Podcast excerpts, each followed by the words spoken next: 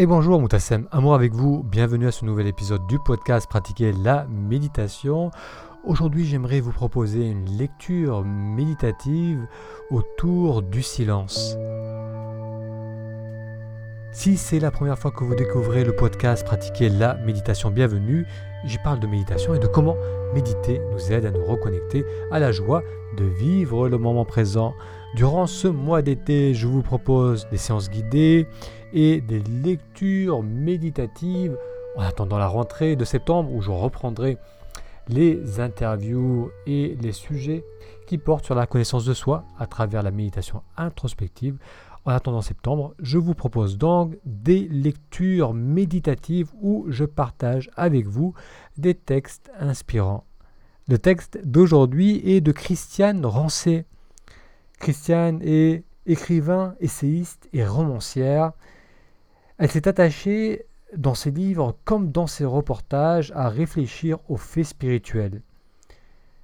Elle a toujours cherché chez elle l'évidence du travail de l'esprit et la quête du sens. Dans le texte que l'on va découvrir, Christiane nous parle de l'importance du silence lors de la prière, de la contemplation ou encore de l'introspection.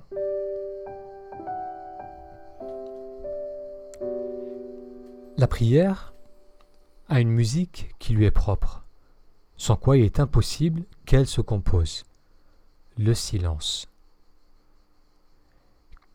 Quelles que soient les paroles qu'elle emprunte pour se dire bibliques, bouddhiques, évangéliques, coraniques, chamaniques, shintoïques ou bien d'autres encore, la prière exige cette musique de qualité pour qu'ait lieu l'entrée en soi.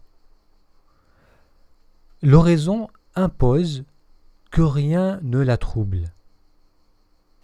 Or, seule cette musique permet, comme le dit Émile Soriot, seule cette musique permet d'entendre ce silence aussi vieux que l'être, plus ancien même, le silence antérieur au temps. Qu'est-ce à dire que ce silence originel? Celui qui a aboli les paroles obvies les susceptibilités écorchées, les intentions fausses complaquées sur la foi, les soubresauts de l'histoire et leurs mots d'ordre. Faire silence avant la prière, les architectes des temples l'ont matérialisé en dessinant ces espaces de séparation entre le profane et le sacré. Ces salles qu'il convient de traverser dans le mutisme pour rapprocher le Saint des Saints, le lieu où s'exprime la présence. Le silence est le sas de décompression des plongeurs en eau profonde. Ils donnent leur intensité au regard dans l'instant de la rencontre et, alors, fécondent cette prière muette de l'amour. Il prépare cet échange mystérieux de la prière parce qu'il fait taire en soi tout ce qui n'est pas l'attente de l'autre en soi. Il est lieu de la liberté parce que celui de la plénitude divine de l'âme.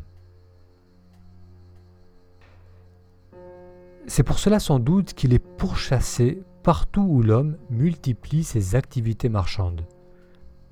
Jusque dans la musique, justement, où le rythme, qui a la morsure du temps dans la mélodie, a pris le pas sur l'harmonique et l'instant sur l'éternité. De là l'invitation faite aux hommes, par toutes les spiritualités, de se retirer pour initier le dialogue primordial qu'est l'oraison.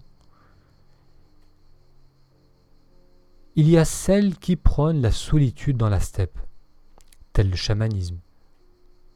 Celles qui la proposent au désert où s'est composé le livre et ces trois religions, celles qui entraînent jusqu'aux grottes des sommets les plus inaccessibles, comme Confucius y incitait ses disciples, et partout les monastères de toute confession.